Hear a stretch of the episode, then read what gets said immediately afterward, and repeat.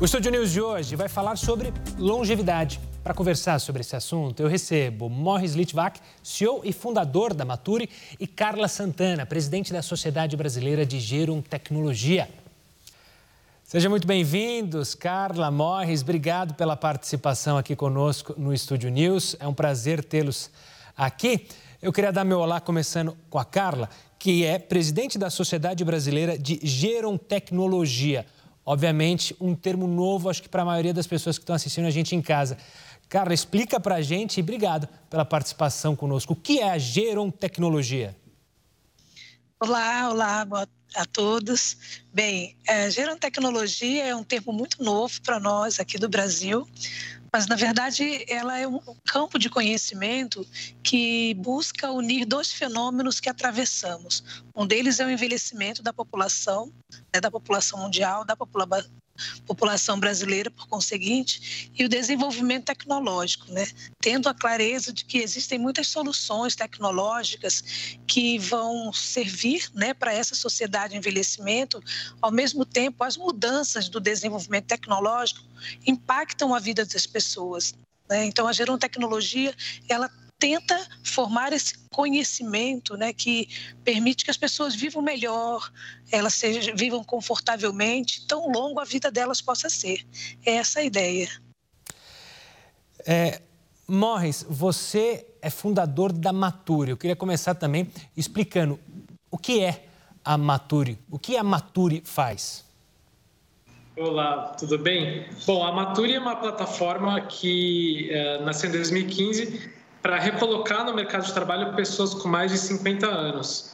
A gente tem, então, eh, essa plataforma que é gratuita para os profissionais 50 a mais, onde eles colocam currículo, visualizam vagas, se candidatam e também tem uma série de cursos, eh, eventos e outros materiais de atualização para que eles possam uh, estar devidamente aptos a voltar ao mercado de trabalho ou então buscar outros caminhos como empreendedorismo. E do outro lado, a gente fala com as empresas sobre a importância de olhar para esse público maduro, nessa né, força de trabalho 50 a mais, mostrando para eles o quanto eles têm a ganhar e uh, quanto essas pessoas vão, vão trazer né, com o seu comprometimento e responsabilidade para que de fato haja vagas para esse público. Carla, ainda olhando para conceitos, é, a gente citou, se não me engano, a senhora citou envelhecimento. Existe diferença entre os termos envelhecimento e longevidade? É, na verdade, é, a gente pensa o envelhecimento como um processo, né? como um processo de desenvolvimento humano. Né? E quando a gente fala em longevidade, claro, a gente também está falando no envelhecimento mas a gente faz um, um termo muito abrangente, né, olhando para outras questões que afetam, né, que estão no entorno da pessoa mais velha, né, como o bem-estar, a participação, a saúde, o trabalho, uh, o lazer, entre outros aspectos, né, e todo o conhecimento que está nesse entorno. Então, ele não só foca na a, longevidade, ela não só foca na velhice como processo, né, ou no envelhecimento como processo, mas em todas as dimensões que atravessam a vida desse sujeito. E acho que uma coisa que eu gostaria de destacar é que a gente tem que pensar no sujeito né, mais velho, é, não só pensando naquele que precisa de cuidados, naquele que tem suas habilidades que já estão em declínio, mas uma pessoa na sua fruição de vida, né? A pessoa, né, em, em, tudo que ela pensa como dimensão, como enriquecimento pessoal, como pessoa que trabalha, pessoa que que viaja, pessoa que produz arte, né? não só aquela que consome, por exemplo, cultura, mas que também produz cultura. Então, assim, a ideia da longevidade é pensar dimensões muito amplas, centradas nesse sujeito, mas que está em processo de envelhecimento. Morris, como é que o envelhecimento afeta justamente o trabalho das pessoas? Hoje a gente ainda tem uma ideia de que Quanto mais velho, mais descartável? Ou isso está mudando? Ou isso aumentou? Acho que a gente vai falar ao longo do programa mais sobre a pandemia, mas acho que a gente pode entrar nesse ponto. A pandemia atrapalhou um pouco, ela trouxe mais uma vez um preconceito ao velho? Sim.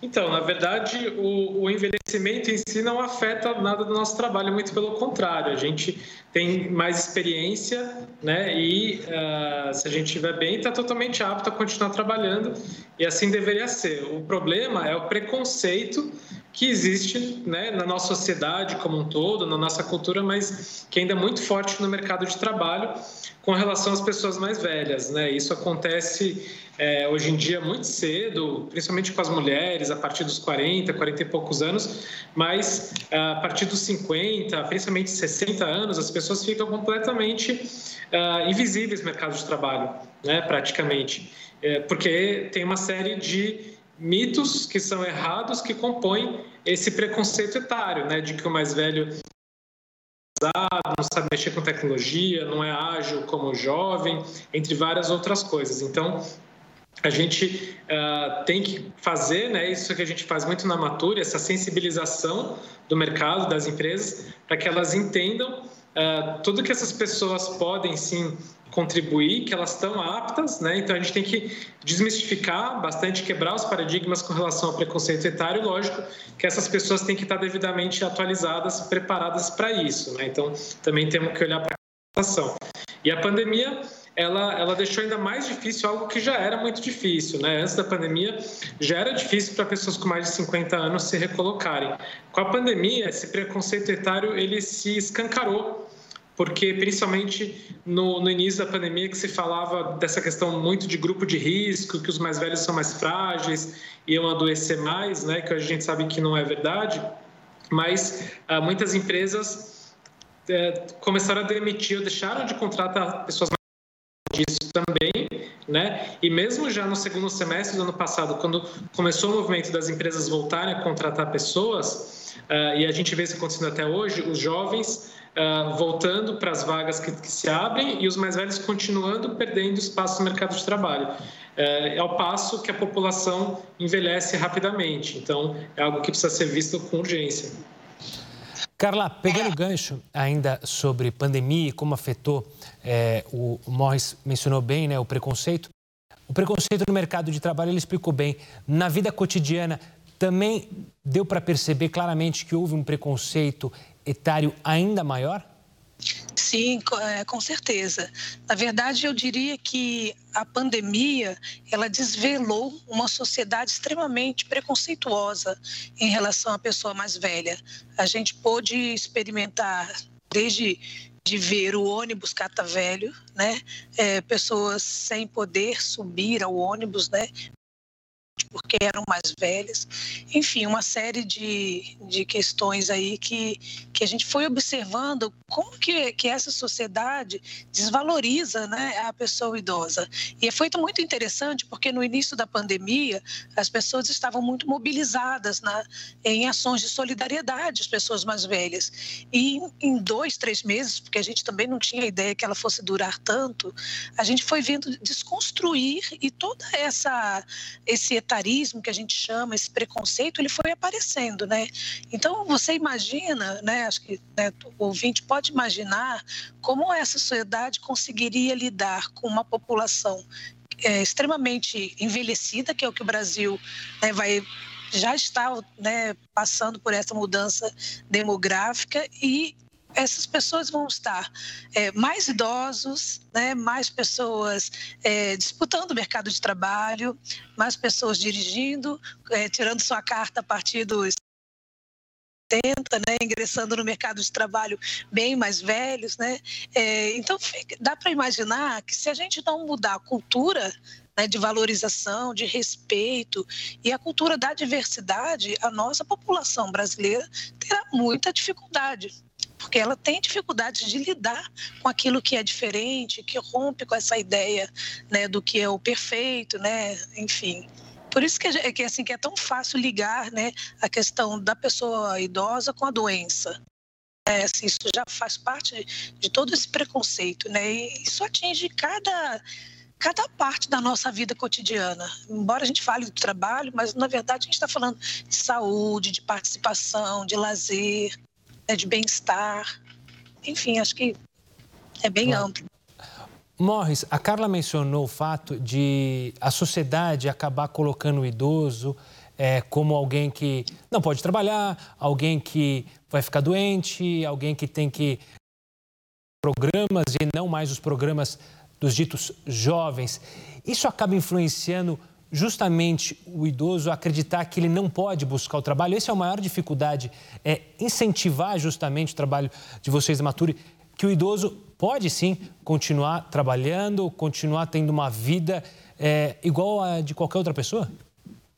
Sim, com certeza. A gente mostra para as empresas a importância social e estratégica para o negócio de ter colaboradores 50 a mais, de ter pessoas de todas as gerações nas suas equipes.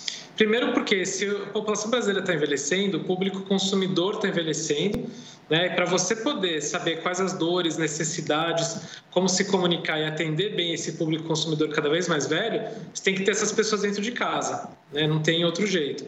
Fora isso, tudo que eles agregam com a sua experiência, comprometimento, com diversidade de ideias, né, experiência de vida também. Isso é muito importante para a empresa, para o time. Existem estudos já feitos no Brasil mostrando que equipes é, multigeracionais são mais criativas e inovadoras. Né? Então, isso gera, de fato, é, negócios, né, inovação para a empresa. E aí a gente tem que quebrar esses paradigmas, né? falar principalmente com liderança, com gestores, profissionais de recursos humanos, para que eles entendam né, que, que é um preconceito que não faz sentido, porque quando a gente pensa nessas características de ser desatualizado, lento, etc., isso não tem a ver com idade, isso tem a ver com o perfil de cada indivíduo, independentemente da geração, da idade que ele tem. Né? Então a gente tem que quebrar um pouco isso, porque a gente ainda tem, acho que, muito forte na nossa cabeça, na nossa cultura, a ideia de uma pessoa de 50, 60 anos que era há 30 anos atrás realmente um velhinho, um idoso, que hoje em dia não tem mais nada a ver com a realidade atual. Pessoas com 50, 60 anos estão muito ativas, estão precisando trabalhar, têm muita experiência, muitas vezes estão no auge né, das suas carreiras e tem muito para contribuir. Lógico, elas têm que estar atualizadas, elas têm que estar abertas para trabalhar com os jovens, até para ser gerido por pessoas mais jovens e tudo isso, mas elas têm que ter um ambiente acolhedor. E muitas vezes as empresas, na própria divulgação de vaga, processo seletivo, já tem uma comunicação muito jovem, né? E, e já começa por aí essa exclusão. Além da questão da gente saber que é muito comum o gestor pedir para a pessoa de seleção: ah, não, eu quero uma pessoa de até 35 anos, e muitas vezes nem para para refletir o porquê disso, né? Então, é lógico, a questão da, da pandemia uh, hoje em dia dificulta, porque muito trabalho home office, né, e, e, acham que os mais velhos não vão saber trabalhar em home office, o trabalho presencial tem que ser pessoa mais jovem e etc. Então, está desafiador, né, mas ao mesmo tempo com a população envelhecendo, a gente começa a ver as empresas olhando, se interessando um pouco mais pelo assunto, né, mais abertas a discutir isso e conforme a gente consegue conversar com elas, a gente vai quebrando uh, esses paradigmas. E a melhor forma de fazer isso é na prática. É de fato dando oportunidade para essas pessoas virem né, e mostrarem que elas estão abertas, que elas são capazes, que elas estão aptas, né, que elas são viáveis, porque às vezes acho que é, é, essas pessoas vão ser muito caras porque são experientes. Mas não, tem muita gente aí, essa faixa etária, uh, voltando para cursos de graduação, então tem de tudo, né? E tem muita gente que está aí super atualizada e, e completamente uh, apta né, para atuar junto com os jovens. Carla, é, é obviamente, obviamente que nosso país é muito grande, então o perfil dos idosos é muito distinto. Você vai ter idosos que são até hoje é, principal fonte de renda da família, ou seja, sustentam filhos, netos. Em contrapartida, você também tem idosos que já trabalharam muito tempo, hoje estão aposentados, têm outros anseios. Mas, de qualquer forma, a gente consegue ter uma noção do anseio da população mais velha brasileira? O que, que as pessoas mais velhas têm de vontade hoje em dia? Qual que é o caminho que elas pretendem seguir? A gente consegue ter esse olhar da população brasileira? É, na verdade, é uma pergunta extremamente difícil, porque no fundo eles querem tudo, né? É, é, como todo mundo, né? A gente não quer só comida, né? Que é diversão e que é arte, né? Eu acho que é um pouco dessa ideia de que é, a gente as pessoas mais velhas, elas querem tudo que eles estão de direito. Né? Elas querem trabalho, elas querem lazer, elas querem conforto, elas querem poder fazer as viagens, elas querem novos cursos, cursos novas aprendizagens. Né? A longevidade te dá a oportunidade de experimentar a vida na potência dela. Né? E quando a gente pensa que é, quando você chega à velhice, Uh, sem as oportunidades, ou de mercado de trabalho, ou de lazer, ou de cultura, enfim, ou de cuidados, né? É, tá, isso está tirando uma parte importante da vida né, de alguém. Então, assim, a ideia é o desenvolvimento social, a participação plena das pessoas para que elas possam viver bem tão longa né, a vida delas possa ser.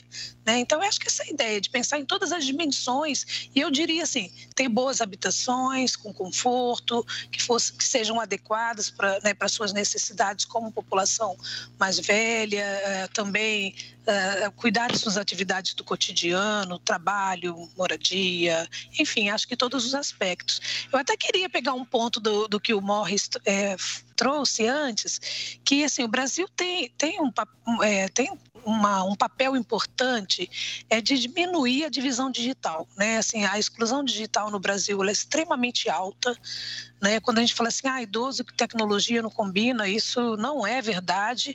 Na verdade, a gente não está falando do idoso, a gente está falando de uma grande parte da população brasileira que não tem habilidades mais básicas né, para acessar a internet, não tem bons equipamentos, né? então não conseguiu ainda conhecimentos. Então, assim, é um papel né, do Estado também, né, um papel é, das empresas, das universidades, enfim, é um papel dessa sociedade diminuir essa diferença né, entre aqueles que conseguem acessar a internet e ter grandes conhecimentos a partir daí e aqueles que não. Né? Uma vez que o governo já está mudando é, todos os seus serviços para digital, a gente está falando, olha, aquele que não acessa está de fora. Né? A gente viu recentemente difícil, né? As pessoas não conseguiriam cadastrar. E isso a gente não está falando de pessoa mais velha, né? A gente está falando de grande parte da população. A gente tem diferenças regionais, mas assim é algo que é urgente no Brasil é a inclusão digital. Isso sim, é extremamente importante. Né? O, desenvolvimento desse conhecimento ele perpassa as acessibilidades, né, é para o uso, né, do do aparelho, da internet, ter bons aparelhos, porque isso é um outro problema que a gente tem também, né? Os mais velhos sempre ganham os aparelhos, os aparelhos que seus filhos foram trocando, né? Filhos e enfim. É, então, ter bons acessos e uma boa rede de banda, né? Eu acho que isso é importante. É extremamente caro ainda no Brasil, então a gente precisa de políticas para a inclusão digital, porque isso com certeza agora, no momento da pandemia, está fazendo uma diferença muito grande para aqueles que conseguem acessar para comunicação, para trabalho, né? Para estudo, enfim, né? Acho que isso é um ponto importante aqui dessa discussão. Importantíssimo. Carla Morris, eu vou querer saber de vocês se existem países, nações que sabem lidar melhor com a população idosa, com o envelhecimento. Mas isso é daqui a pouco. A gente vai para um rápido intervalo e volta em instantes para falar mais sobre longevidade. Continue conosco. Food News está de volta para falar sobre longevidade. E ao meu lado eu tenho a Carla e o Morris para falar sobre esse assunto. A gente terminou o último bloco e eu queria saber de vocês, tanto no mercado de trabalho, mas também na sociedade como um todo, se existem nações que respeitam a população mais velha. Começando pelo Morris, eu tenho uma imagem que o Japão é, mas isso é, é uma pura imagem é, particular, que o Japão tem um respeito maior à população idosa. Esse é um exemplo ou eu estou completamente enganada? Não, é um bom exemplo, sim, porque o Japão, assim como alguns outros países, principalmente na Europa, é, é um país que já tem uma população muito envelhecida e já lida com isso há bastante tempo. Né? Então, eles já têm uma, uma cultura um pouco mais preparada para o assunto Uh, e, consequentemente, políticas públicas também voltadas a isso. Né? Então, uh, um exemplo, por exemplo, é, no Japão, uh, não é permitido que as empresas tenham aposentadoria compulsória, como a gente ainda vê em muitos casos aqui no Brasil. Chega uma idade que a pessoa tem que sair porque né, atingiu aquela idade. Até no, no, serviço público a gente ainda vê isso acontecendo no Brasil. No Japão, isso é proibido. Uh, no Japão também existem incentivos oficiais para as empresas contratarem pessoas aposentadas. Né, uh, para um, um período menor de tempo, com, com, menos encargos, esse tipo de coisa. No Brasil, existem projetos de lei uh, de, de questões uh, semelhantes, mas que estão parados, tanto de, de, em esferas municipais, estaduais ou federal, que estão longe ainda de virar lei, não tem nenhum tipo de. Uh, nenhuma previsão para isso, né? mas alguma discussão já existe, ou pelo menos já existiu.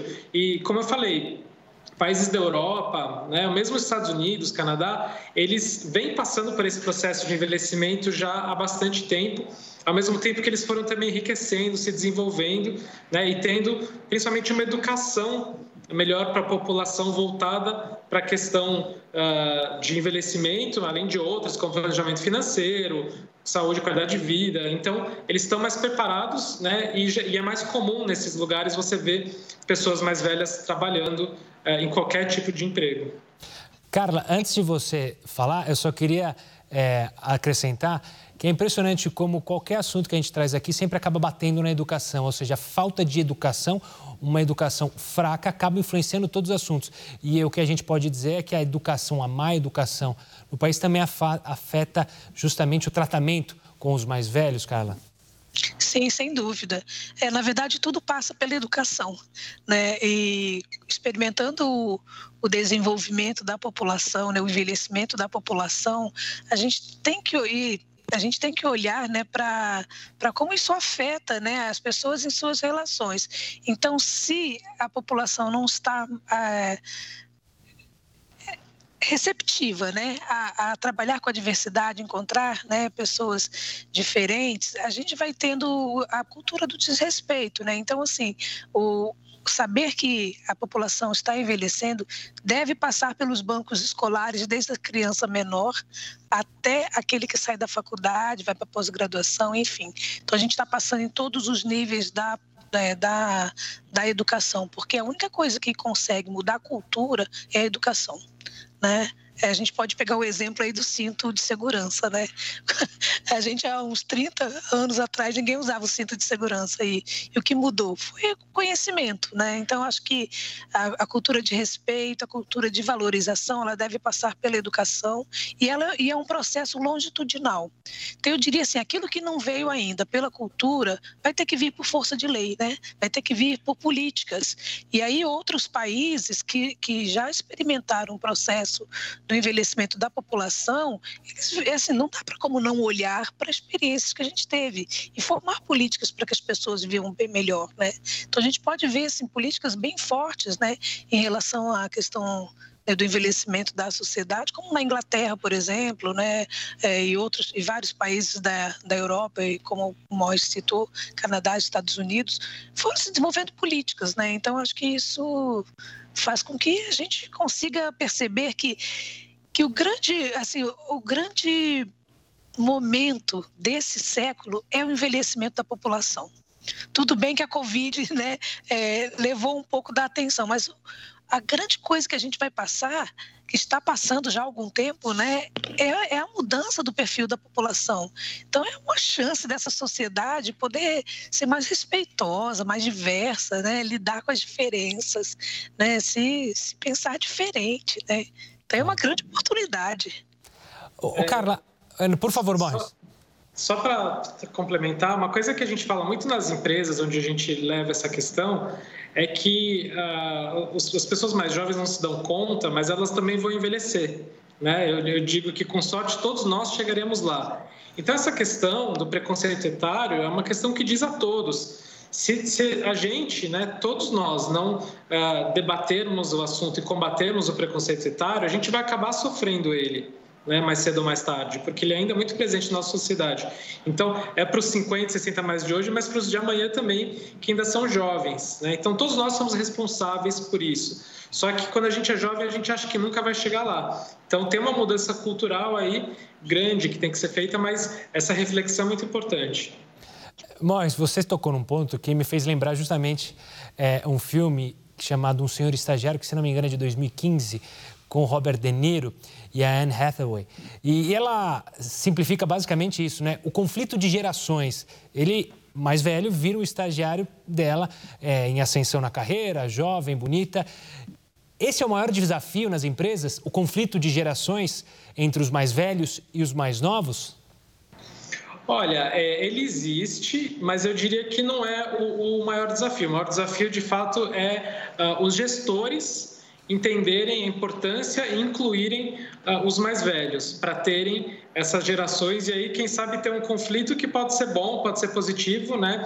Lógico se você tiver um ambiente aí de, de diálogo, né? Para que esse conflito se torne um diálogo e as gerações uh, possam interagir umas com as outras, o que vai ser uma troca muito rica, né, quando você tem os mais jovens e os mais velhos abertos para ensinar a aprender uns com os outros. Isso é o que gera aquela criatividade, inovação que eu falei que tem estudos comprovando que isso acontece quando você tem esse ambiente de diálogo. Né? Esse choque acontece quando a empresa né, ou aquele ambiente não, não trabalha, não atua para que as gerações possam trocar entre si, onde o, o, preconceito acaba acontecendo de fato. Né? E o exemplo do filme é maravilhoso porque ele mostra né, o, o que é muito comum a gente ver na vida real, onde uma pessoa mais velha chega e é desdenhada pelos jovens que não entendem o que, que aquele cara vai contribuir naquele, naquele ambiente a partir do momento que o, o mais velho, o Robert De Niro, lá, o personagem dele, é, tem abertura, tem espaço e com toda a paciência e sabedoria dele, ele vai se colocando, ele demonstra o seu valor e agrega muito para todo mundo lá. Né? A gente vê que é assim de fato que acontece. Então, a gente precisa dar essa oportunidade, esse espaço. Carla, a gente falando, olhando para a longevidade, eu acho que tem um conceito que é, às vezes é um senso comum, mas não tão baseado em dados, mas que manter o nosso cérebro ativo nos faz é, envelhecer melhor, seja trabalhando menos horas para poder aproveitar também a vida, mas também fazendo cursos. Esse é o grande segredo, talvez, para ter um envelhecimento saudável, ou seja, se manter ativo? Sim, essa é a resposta. Né? É, se manter ativo é, é, é o grande né, o grande fator aí do envelhecimento mais longo, mais saudável, né, é, é se manter tomando decisões, observando, conversando, participando socialmente, é, enfim, né, aproveitando sua vida plenamente. A ideia de atividade, é, ela, ela tem muito a ver com, com os nossos projetos de vida né? Ela tem a ver com poder fazer atividade física, poder fazer viagens, poder é, aprender um novo curso, um novo idioma, uh, um instrumento, porque no fundo a gente tem planos bem no início da, né, da, da nossa vida adulta que vão, vai se modificando por N né, motivos ao longo da vida. E a pessoa chega lá depois dos 60 falando: nossa, tinha muita coisa para trás que eu não fiz, né? E tem coisas que foram abandonadas, novas reconfigurações vão chegando. Mas a ideia é poder aproveitar né, a, a velhice de uma forma mais plena possível. Eu conheço pessoas que foram nadar a partir dos 50, pessoas que trocaram de profissões a partir dos 60, né? que, que desenharam aí suas possibilidades. Mas, assim, isso também é, tem, acho que tem um ponto importante para trazer, que é a questão do próprio desenvolvimento econômico, né? É, e como a gente vai ter recursos para chegar né, na velhice, podendo desfrutar de tudo que ela nos poderia, né, nos traz. Né? Então, assim, o que a gente tem visto hoje, né, claro que com muitas diferenças, mas é, a pandemia trouxe muita essa informação para a gente. Né? É, a gente está falando de idosos sofrendo violência, idosos endividados, né, do, do, de como as pessoas estão chegando mais empobrecidas na velhice. Então, são questões muito importantes para que a gente pense né, que, que, a, que o trabalho ele também é uma necessidade, né? ele também é uma oportunidade quando você pode melhorar a sua renda. Então, você acha que, de uma forma geral, é, se manter ativo é poder viver plenamente, né? com claro. todas as suas oportunidades.